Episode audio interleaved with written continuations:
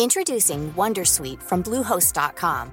Website creation is hard, but now with Bluehost, you can answer a few simple questions about your business and get a unique WordPress website or store right away. From there, you can customize your design, colors, and content. And Bluehost automatically helps you get found in search engines like Google and Bing. From step-by-step guidance to suggested plugins, Bluehost makes WordPress wonderful for everyone. Go to bluehost.com/wondersuite.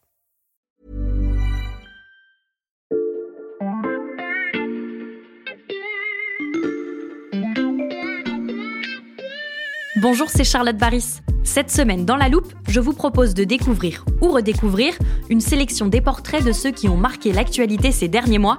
Bonne écoute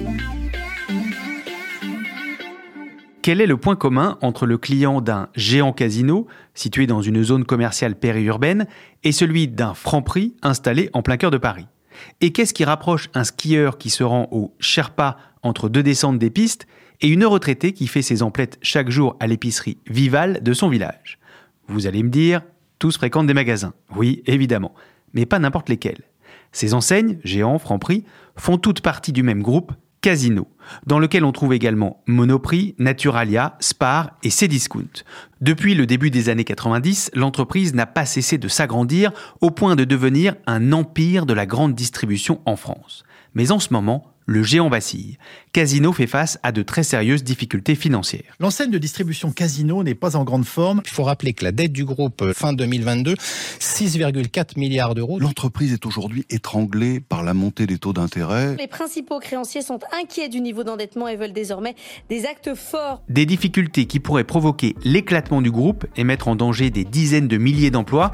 Comment la success story de Casino s'est-elle effondrée? C'est la question qu'on passe à la loupe aujourd'hui.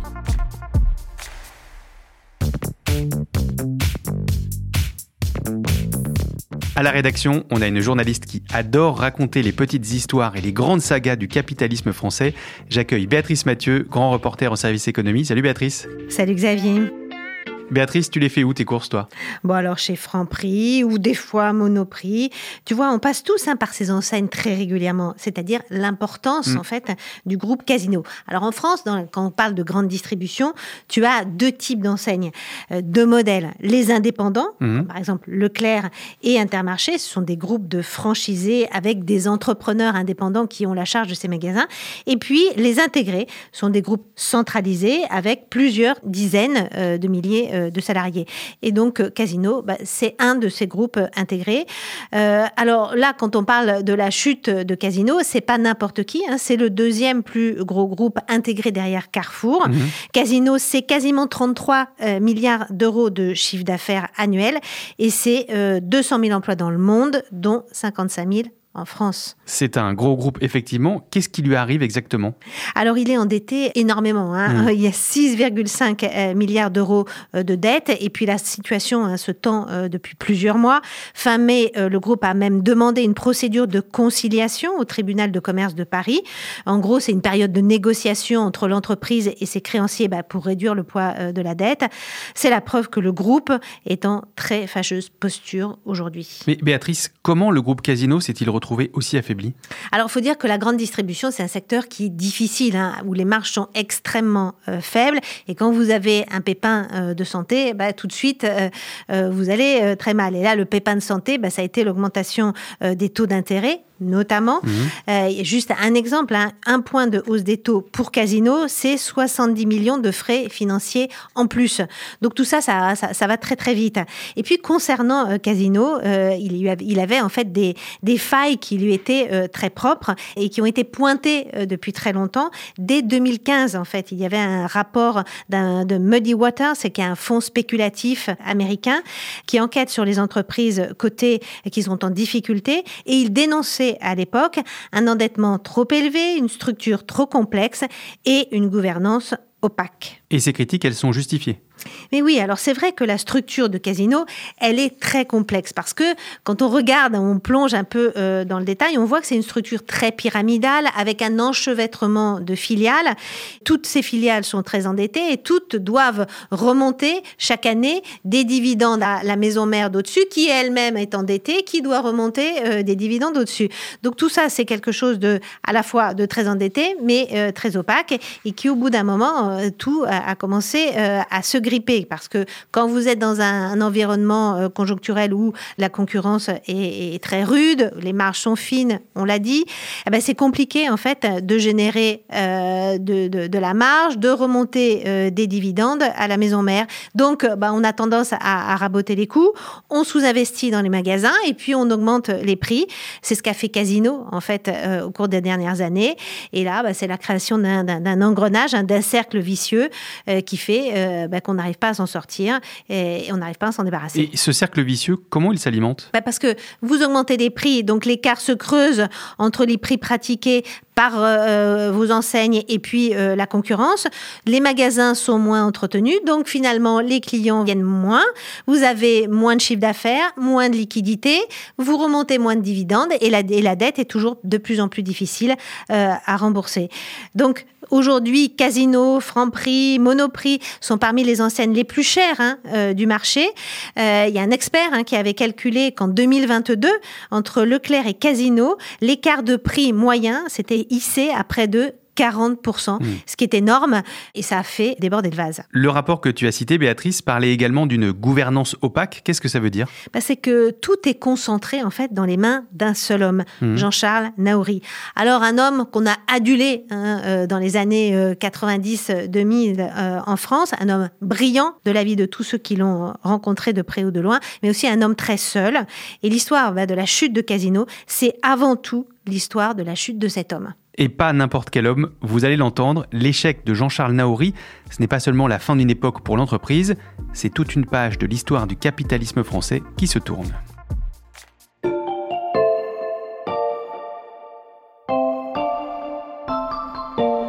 Alors, si je te parle de Geoffroy Guichard, Xavier, à quoi ça te fait penser? C'est facile, c'est le stade de foot de l'AS Saint-Etienne. Oui, mais pas uniquement. Hein. Alors, Geoffroy Guichard, c'est aussi et surtout le fondateur du groupe Casino à la toute fin du 19e siècle. Hein. Un groupe familial dirigé euh, ben, par la suite par les héritiers euh, jusqu'en 1992. Hein. Le dernier héritier s'appelait Antoine Guichard et c'est lui qui vend Casino à Naouri. Avant cette reprise du groupe dans les années 90, quel est le parcours de Jean-Charles Naouri? Alors Naouri, en fait, c'est euh, un personnage de roman. Il est né euh, en Algérie, mhm. euh, il a grandi dans le sud de la France, élevé par sa mère qui était célibataire à l'époque, et puis il a un parcours scolaire incroyable. C'est un parcours digne de, des meilleurs élèves de la République, ce que la République peut faire de mieux.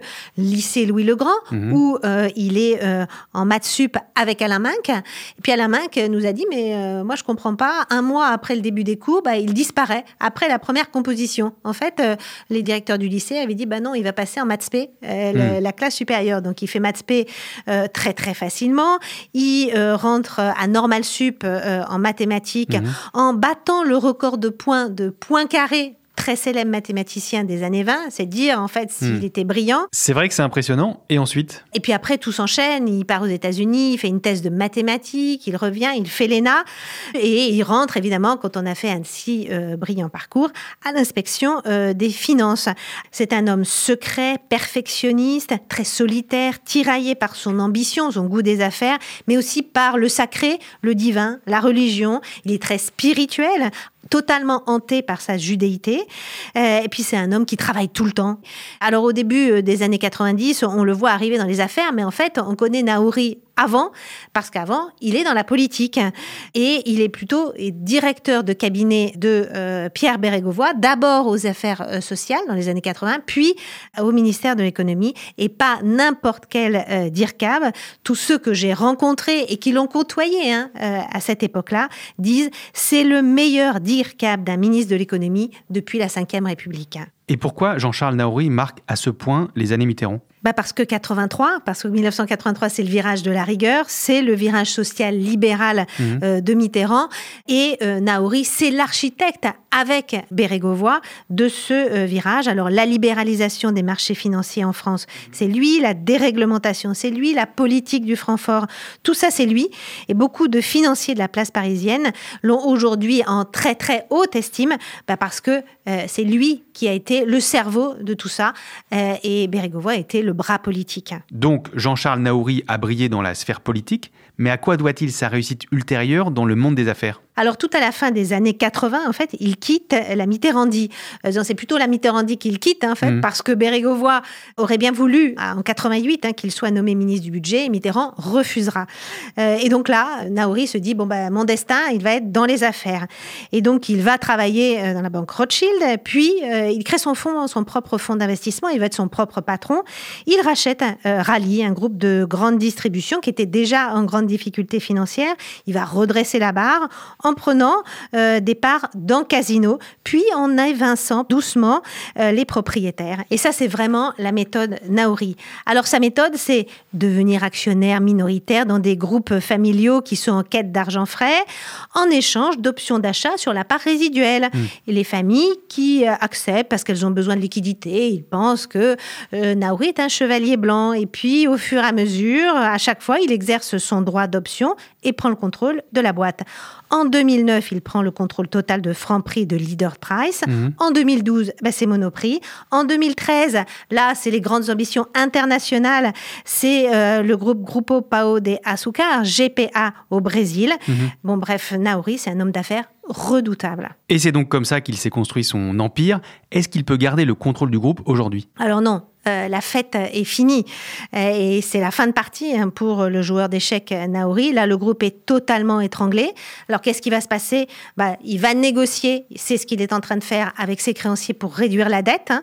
et puis, euh, convertir cette dette en capital avec de nouveaux investisseurs aussi qui vont rentrer dans le capital de Casino, ce qui fait que ça va diluer la part de Jean-Charles Nauri, qui mmh. va perdre le contrôle de son groupe. Donc, c'est la fin hein, pour l'homme d'affaires de 73 et puis en plus, contrairement à Bolloré, eh ben, il n'a pas euh, d'héritier. Il est brouillé euh, avec son fils. Il n'a pas de dauphin en affaires. Donc le groupe va changer de main. Et de toute façon, lui, il aura certainement d'autres chats à fouetter. De quel genre? Ben, Il est sous le coup d'une enquête du parquet national financier pour manipulation de cours en bande organisée, corruption active ou passive et délit d'initié. Mhm. Il a même été auditionné et placé en garde à vue pendant 24 heures euh, début juin. Lui parle, comme toujours, de déstabilisation financière ça ressemble quand même à une fin de règne pour un des derniers grands fauves du capitalisme financier français des années 90. Jean-Charles Naouri est en fin de règne. Ça, est-ce que d'autres acteurs de la finance en France l'avaient anticipé? En tout cas, ils ont mis du temps à le voir. Il faut quand même dire que l'échec de Naouri, c'est aussi un échec collectif. C'est l'échec évidemment d'un homme d'affaires aveuglé par son hubris, évidemment, mais c'est aussi l'échec de la gouvernance de l'entreprise parce que le conseil d'administration n'a jamais mis euh, le haut là. C'est l'échec de tous ceux qui ont travaillé avec lui parce que s'opposer à Naori, eh ben, c'était extrêmement difficile mhm. et c'était euh, se prendre euh, un mur. Et puis c'est l'échec de la place parisienne, hein, de toutes les banques qui l'ont laissé faire un petit peu n'importe quoi, qui ont continué à, à lui prêter un et tout en disant bah, finalement un esprit aussi brillant que Naouri, aussi visionnaire que Naouri, bah, il ne peut pas se tromper. La chute du groupe Casino est donc le reflet d'un échec collectif. Et vous allez l'entendre, cet échec pourrait coûter très cher à la France et tout particulièrement à la région de Saint-Étienne.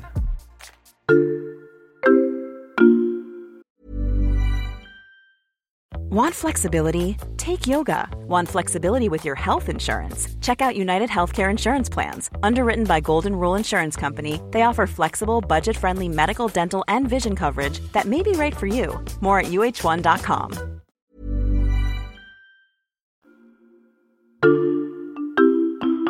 Béatrice, tu l'as dit, Jean-Charles Naouri cherche de nouveaux investisseurs pour monter au capital du groupe Casino. Est-ce qu'il y a déjà des candidats? Oui, il y a beaucoup de monde. Et en fait, c'est euh, un changement de, monde d'ailleurs dans le capitalisme, Mhm. parce qu'on voit Naouri euh, s'effacer pour euh, voir les nouveaux titans du capitalisme français arriver.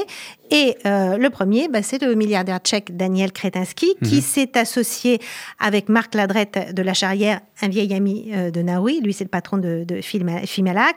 Alors Kretinsky, euh, on le connaît. Hein, Mhm. il est déjà le premier actionnaire de Fnac Darty. Il est dans le monde. Il a, il est en train de construire un groupe de presse et d'édition. Puis alors de l'autre côté, il y a un boys band. hein. C'est un trio, les 3 F, composé de Mouez Alexandre Zouari. Lui, il est déjà propriétaire de Picard, Mhm. de Xavier Niel. Voilà, c'est il y a des fris et du banquier Mathieu Pigas. Et que ce soit les 3F et euh, Kretinsky, ils sont prêts aujourd'hui à mettre 900 millions d'euros sur la table. Mm. Et puis alors, il y a tous ceux qui sont en embuscade, hein, euh, les géants de la distribution. Il y a Intermarché qui a déjà proposé euh, de reprendre 180 magasins. Et puis Carrefour, hein, l'ennemi Carrefour, qui se dit que peut-être, euh, quand le plat repassera, il pourrait bien gratter quelques miettes. Et concrètement, que faut-il attendre de ces offres? Euh, alors, le groupe va probablement, à terme, être euh, démantelé. Mhm. Le processus, faut dire qu'il est déjà entamé hein, depuis plusieurs temps, parce que Casino était obligé de réduire sa dette. Donc, au fur et à mesure ces, des dernières années, ils ont vendu euh, des actifs. Et euh, ces derniers jours, Casino a, a annoncé qu'il mettait en vente GPA, le groupe de distributeurs euh, brésiliens, et Exito, un groupe argentin. Et il s'est déjà euh, délaissé aussi de sa participation dans Asahi, une autre entreprise brésilienne. Alors, il y a des pépites, hein, notamment euh, Monoprix, et tout le monde va vouloir se jeter dessus. Est-ce que ça va avoir un impact sur l'emploi? Je me souviens que tu disais tout à l'heure que Casino, c'était 200 000 salariés. Alors, c'est 200 000 emplois, dont 55 000 en France. Mm. Alors, à première vue, on se dit, voilà, on- on- il va y avoir des destructions de postes euh, et notamment d'emplois peu qualifiés dans les magasins. C'est pas là que le risque est le plus important parce que même si une enseigne change de nom, finalement, les caissières, les bouchers, ceux qui sont dans les entrepôts euh, vont, vont rester. D'autant que Casino avait déjà une politique très euh, maigre euh, d'emploi. Le gros risque, il est au siège de l'entreprise. Il est à Saint-Étienne. Saint-Étienne, la ville du fondateur, Geoffroy Guichard. Oui, parce que Saint-Étienne, c'est Casino et Casino, c'est Saint-Étienne. Alors euh, là-bas, euh, Casino fait euh, emploie directement 3000 euh, personnes et c'est quasiment trois fois plus hein, quand on compte tous les emplois indirects. Donc c'est considérable pour la région, sachant qu'elle a déjà été victime de la désindustrialisation et de la fermeture du bassin houillé.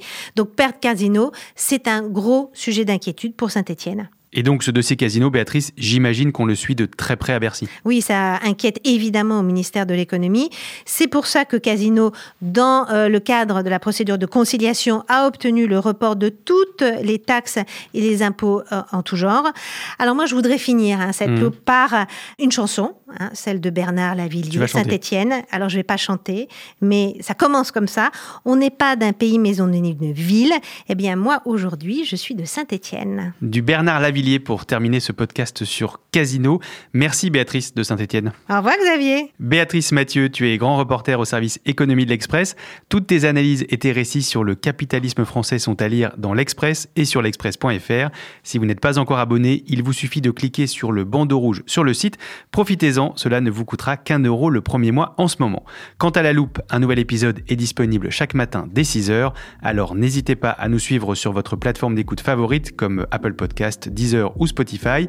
Vous pouvez aussi nous laisser un commentaire et nous mettre des étoiles. Cet épisode a été écrit par Mathias Pengili, monté par Marion Gallard et réalisé par Jules Cro. Retrouvez-nous demain pour passer un nouveau sujet à la loupe.